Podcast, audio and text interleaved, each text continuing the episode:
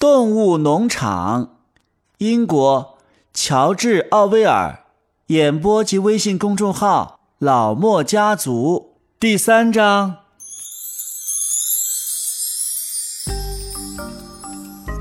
动物们干得非常辛苦，不知道流了多少汗水，才把饲草收割起来。但是啊，他们的汗水没有白流，因为收获比他们期望的更加成功。他们干活啊，有时候非常艰苦，因为农具都是为人而不是为动物设计的，任何动物都不会使用本该用两条腿站着进行操作的工具，这对他们是极其不利的。但是小猪非常聪明，总是能想出一些办法避开困难。至于那几匹马，他们对田里的每一寸土地都了如指掌。事实上，他们对割草、耙地这些活远比琼斯和琼斯的工人更内行。猪实际上并不劳动，而是指挥、监督别的动物干活。由于学识远远超过其他动物，它们自然而然地承担了领导的职责。拳击手和苜蓿自己架上了割草机或者马拉耙，哦，现在当然用不着马橛子和缰绳了。他们在地里绕来绕去，步伐稳重。一口猪跟在后面，有时候喊一句：“加把劲儿，向前，同志！”有时候喊一声：“松口气，退后，同志！”每个动物，连同那些最卑微的小动物，个个都参加了翻草和捡拾的工作。小鸭和小鸡在烈日下整天在地里奔走，它们每次嘴里只能衔一小撮草。动物们最后收割完饲草，比当年琼斯和他的工人干这个活少用了两天时间。另外，这次也是农场从来没有过的大丰收，收获一点也没有浪费。鸡、鸭。目光都很敏锐，把地里的草梗一根不漏地衔了回来。农场的动物没有一个偷嘴吃，哪怕一小口都收回来归公。整个夏天呐，农场的庄稼活干得像钟表运行一样准确，动物们个个兴致很高，他们从来没有想到过日子会过得这么幸福，吃每一口食物。都让他们感到极大的、实实在在的快乐，因为他们吃的是他们自己给自己准备的粮食，而且是通过自己的劳动生产出来的，不是过去吝啬的主人施舍给他们的。在农场的寄生虫、卑鄙的人类被赶走之后啊，每个动物都有了更多的食物，也有了更多的闲暇时间。尽管他们对此还不是很习惯，他们自然也遇到过很多困难。比方说，在这一年稍晚的季节，他们收割谷物的时候啊，因为农场没有脱粒机，动物们不得不按照古老的方法，用蹄子、爪子把谷粒踩下来，再用嘴吹气儿去掉谷壳。靠着猪的聪明智慧同拳击手强大的履历。这些难关呐，都被一一克服了。拳击手受到了每个动物由衷的钦佩。就是在琼斯时代，他干活也从来是不惜力气的。现在他更像独自一个干三匹马的活了。有些日子啊，农场的全部农活似乎都落在了他那强健的肩膀上。从早到晚，只见他不是推就是拉。哪儿的活最累呀，他就出现在哪儿。他同一只公鸡约定，每天提前把它叫醒，比其他的动物早起半个小时。他每天正常劳动时间开始之前，就在最需要的地方义务地干起来了。每当工作遇到困难和挫折的时候，他总是用“哎哎，我要更努力的工作”来回答。这句话呀。已经成为了他的口头禅了，但是其他动物也都在各尽其能的劳动着。就拿鸡鸭说吧，靠着把遗落在田里的零散谷粒收集起来，他们就节约了五普舍尔的粮食。谁也不偷窃，谁也不抱怨自己的口粮不够。过去在日常生活当中司空见惯的吵嘴、咬斗和争风吃醋，几乎不再发生了。没有一个动物偷懒，呃，或者说几乎没有动物偷懒。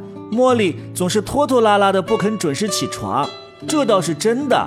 在干活的时候，她也总是借口一颗石子儿夹在蹄子里提前下工。此外，猫的行径也有些与众不同。大家不久就发现，每逢有什么工作要做的时候，就找不到它的踪影了。它一失踪就是好几个小时，直到该吃饭的时候才露面。要么就是晚上，直到活都干完了之后，才若无其事地走回来。他总能为自己的行为找到很好的借口，故作亲密地呼噜噜地叫着，让别的动物无法怀疑他有任何不良的动机。驴子老本杰明在造反之后，好像丝毫没有什么变化，他仍然同琼斯统治农场的时候一样慢腾腾地埋头干活，既不偷懒。也不多做自己份额以外的事儿，他对造反和造反之后的各种变化从来不发表任何意见。要是别的动物问他，琼斯离开之后他是否更加幸福？喵，你幸福吗？哦，对你幸福吗？他就说，驴子的寿命长得很，你们还都没见过死驴呢。呵呵呵。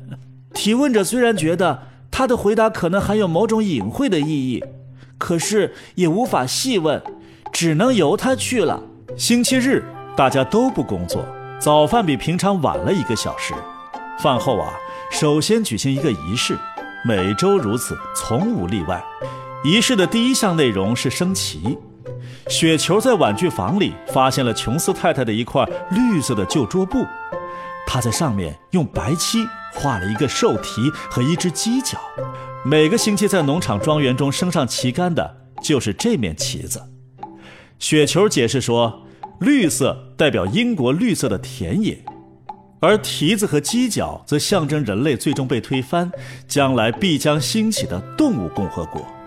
升旗之后，动物拥入大谷仓，举行全体大会，名为大集会。大集会制定未来一周的工作计划。提出各项的议案进行讨论，提出议案的总是那几头猪，别的动物知道怎样表决，自己却想不出任何建议。在讨论中发言最积极的是雪球和拿破仑，但动物们都发现他们俩的意见从不一致，一个提出任何议案。另一个肯定表示反对，甚至在全体都同意把果园后面的一小块地留起来，作为那些失去工作能力的动物的养老所之后，哦，这个决定本身谁也无法反对。在确定不同动物的退休年龄的时候，两口猪也各抒己见，争论的难解难分。大集会最后总是以齐唱《英格兰牲畜之歌》结束。星期日下午是动物进行娱乐的时间，玩具室被几口猪辟作了司令部，只供他们使用。每天晚上，猪就在这里从书本上学习铁匠活、木工活和别的一些实用技艺。书是他们从过去农场主住房里拿出来的。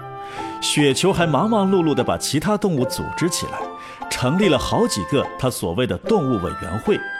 他对做这类事情啊兴趣极大。简直是不知疲倦。他为母鸡组织了禽生蛋委员会，为奶牛组织了清洁尾巴同盟，为绵羊发起了增白羊毛运动。此外，他还成立了旨在驯服老鼠和野兔的野生同志再教育委员会等等。自然了，他也建立了阅读班、写字班等一些小组。总的来说，这些计划呀都失败了。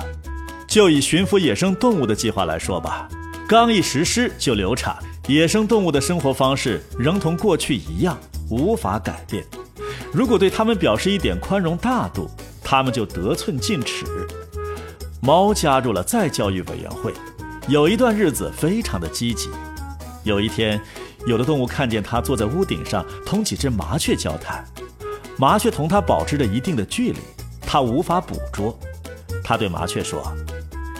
喵现在所有的动物都是同志了，嗯，如果你们哪只麻雀愿意，不妨走近我，可以在我的爪子上待一会儿。但是啊，麻雀们仍然不敢走近。可是读写班却是获得了很大的成功。到了秋天呢，差不多农场里所有的动物都或多或少地认识一些字儿了。至于那几口猪，它们早就能够非常熟练地看书写字儿了。狗的阅读本领也学得很好，只是它们除了念七戒之外，对看书不感兴趣。山羊穆瑞尔识字的本领比狗还好，有时候他从垃圾堆里拾到了一块报纸碎片，晚上就念给同伴听。本杰明能像小猪一样熟练地看书，但他从来不发挥自己的特长。他说：“据他所知，根本就没有什么值得念的东西。”默许学会了二十六个字母，却一直学不会拼音。拳击手学到第四个字母 D，再往下就学不会了。他能够用一只大蹄子在地上划出 A B C D 四个字母，之后就站在那里抿着耳朵瞪着这四个字母看。有时候还抖动一下鹅毛，他拼命地想下一个字母是什么，可是就是想不起来。偶然也有几次，他也在学习 E F G H 几个字母，可是等他学会这几个字母开头的 A B C D，他又忘了。最后，他决定只记住四个字母算了。每天他都写一两次，为了永远记在脑子里。莫里只肯学拼写自己名字的五个字母，其余的就不学了。他用几根细树枝把名字整整齐齐地摆起来，再装饰上一两朵花，然后就围着转圈，自我陶醉起来。农场里其他的动物学会 A 字之后，再也没有学会第二个字母的了。另外一点是，像羊啊、鸡、鸭这些愚笨的动物。甚至连七条戒律都记不住，雪球煞费脑筋地思索了一番，最后宣布说：“七条戒律的含义实际上可以概括为一句，那就是四条腿好，两条腿坏。”他说这句话包含了动物主义的基本道理，谁能彻底掌握了这句话，谁就保险不受人的影响。鸟儿开始的时候表示反对。因为他们看上去也只有两条腿，但是雪球向他们证明事实并非如此。雪球说：“同志们，鸟类的翅膀是推进器，而不是操纵器，因此应该看作是腿。人的标志是手，手是人犯下种种罪行的器官。”鸟儿们并不理解雪球用的深奥的大词儿，但还是接受了他的解释。于是啊。所有那些低等动物就开始努力背诵这句新格言了。四条腿好，两条腿坏几个字儿也被写在大谷仓墙上，写在七条戒律上面，字体更大。绵羊背会了这句话之后，对这句格言特别的喜爱，它们常常一卧在地里就咩咩的叫。咩咩，四条腿好，两条腿坏。四条腿好，两条腿坏。有时候啊，连着叫几个钟头也不住口，从来不感到厌倦。拿破仑对雪球组织的那些委员会不感兴趣，他认为，对幼小动物的教育要比为那些已经成熟长大的做任何事儿更加重要。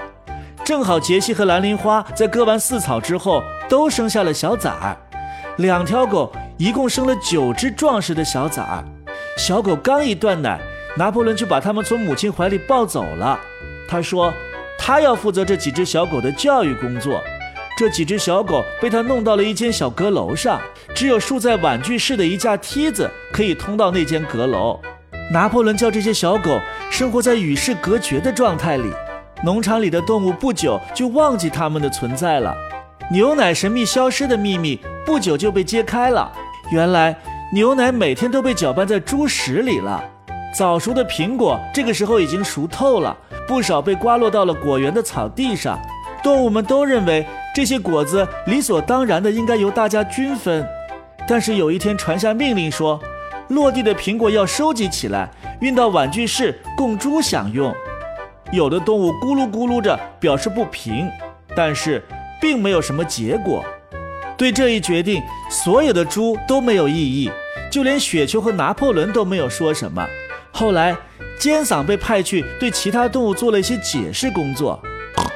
同志们，尖嗓吼道：“我希望大家不会认为我们猪这样做是出于自私和特权吧？我们许多猪实际上并不喜欢喝牛奶、吃苹果。嗯，我自己就很不喜欢。”我们之所以要消耗这些东西，唯一的目的就是为了保持我们旺盛的精力。牛奶和苹果含有一些对猪的健康必要的物质，这一点在科学上已经证明了。同志们，我们猪是脑力劳动者，咱们农场的组织工作和管理工作都有赖于我们。我们不分日夜关心着你们的福利。正是为了你们，我们猪才不得不吃那些苹果，喝那些牛奶。你们知道不知道？要是我们猪履行不了职责，将会发生什么事儿？哦，琼斯就要回来了。是的，琼斯先生一定要复辟了。我敢肯定，同志们。尖嗓一边跳来跳去，一边甩动着尾巴，几乎是用恳求的语气说：“我敢肯定。”你们中间谁也不希望看到琼斯回来吧？啊！如果说有一件事这些动物坚信不疑，那就是他们绝不要琼斯回来。分苹果的事儿一经尖嗓从这个角度进行解释，动物们就没有什么话好说了。猪要保持健康的体态，这一点太重要了，动物们看得非常的清楚，因此啊，没有任何争论。大家就都同意叫猪单独享受牛奶和落地的苹果，以及后来成熟之后大批收获的苹果。